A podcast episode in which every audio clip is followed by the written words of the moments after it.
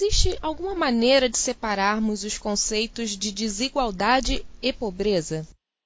Sim, claro. É, são dois conceitos diferentes. Né?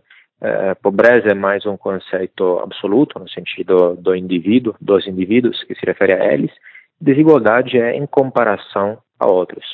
Seria correto afirmarmos que a desigualdade gera a pobreza? Não, na verdade, uh, não é nem o contrário que a pobreza gera desigualdade. Uh, o que gera desigualdade é a riqueza. Ou seja, uh, voltamos um momento com a mente e olhamos até os dados, por exemplo, da antiguidade e tudo, né? antigamente, todo mundo era igualmente pobre, né? igual. na medida na qual alguns indivíduos e alguns países ficam mais ricos, aí surge a desigualdade. Então, é a riqueza que gera desigualdade. Não no sentido que gera pobreza, no sentido que algumas pessoas ficam mais ricas. Existe um discurso na nossa sociedade muito forte que diz que para alguém ser rico, uma pessoa tem que ser pobre. Você concorda com essa ideia? Não, não só não concordo, isso é objetivamente errado. Existem opiniões, existem questões subjetivas que são debatidas, existem questões também que são objetivas. Também não sei, é, na verdade, quanto este discurso seja forte. Eu acho que este discurso é muito forte em alguns círculos pseudo-intelectuais. Mas na sociedade, de forma geral, não sei, não tenho pesquisa de opinião, não, não sei afirmar. Esta afirmação, este discurso é objetivamente falso por um simples motivo, né? e, e é, é, facilmente traçável, né? identificável. É falso porque basta você observar, por exemplo, o PIB mundial né, o crescimento do PIB mundial. Pegando uma, um qualquer arco temporal, é, 100 anos atrás, 300, mil anos atrás, e você verá que o PIB mundial aumentou. Né? O que significa? Que não é dado, não é uma torta finita, né? ou não é um bolo finito. O bolo pode aumentar e aumenta, aumentou. Então, o que significa? Que se gerou riqueza a mais, né? não se extrai riqueza dos, dos outros, dos demais. E todos os países ficaram mais ricos por exemplo, nos últimos 80 anos.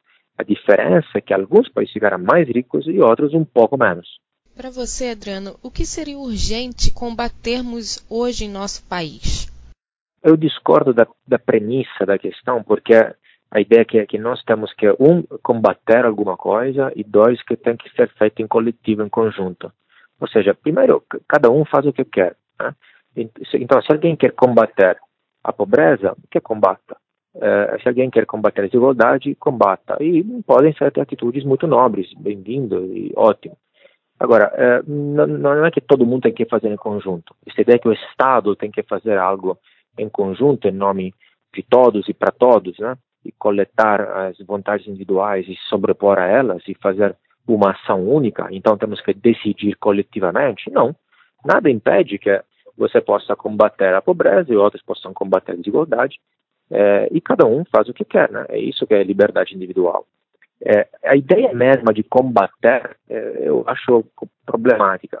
Porque é, a pobreza e a desigualdade, qualquer um que seja prioridade, segundo as pessoas, não se reduzem combatendo, né? Na verdade, se, se reduzem produzindo riqueza. O que reduz a, a, a pobreza é, é, o livre mercado, né? Então, é, são as empresas, é a é aumento de produtividade, é a melhora da tecnologia, a inovação. É isso que, de fato, reduz a pobreza, mesmo se não é intencional. Então, basta olhar, por exemplo, nas últimas décadas, eh, a pobreza se reduziu muito, né?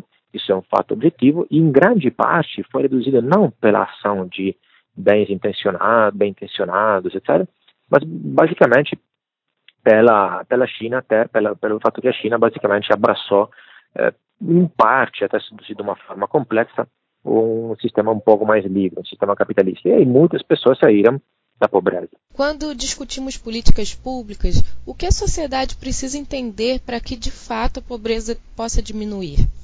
É, eu diria que precisa entender que pobreza não diminui com política pública.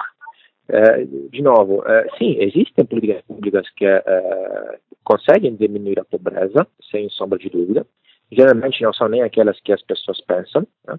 É, por exemplo, são às vezes são é, projetos pequenos, modestos, é, que tocam, por exemplo, questões alimentícias, nutricionais, por exemplo, das pessoas dos mais pobres, etc. E não grandes projetos, ideias. Outra ideia, outro consenso que existe bastante, por exemplo, de políticas públicas que consegue amenizar um pouco a pobreza, é, por exemplo, um projeto tipo Bolsa Família, que dá basicamente dinheiro, cash, né, na mão das pessoas, dos pobres, e não serviços. Né? Hoje é algo que no Brasil se, se, se, aprendeu, se entendeu, porque o Bolsa Família teve um relativo sucesso, eh, mas anos atrás, quando nós falávamos de dar dinheiro aos pobres em lugar de serviços estatais, as pessoas ficavam horrorizadas, enquanto uh, existe uma ampla literatura que mostra que isso funciona. Agora, repito, o que funciona ainda melhor não é nem política pública, é o mercado, é empreendedorismo.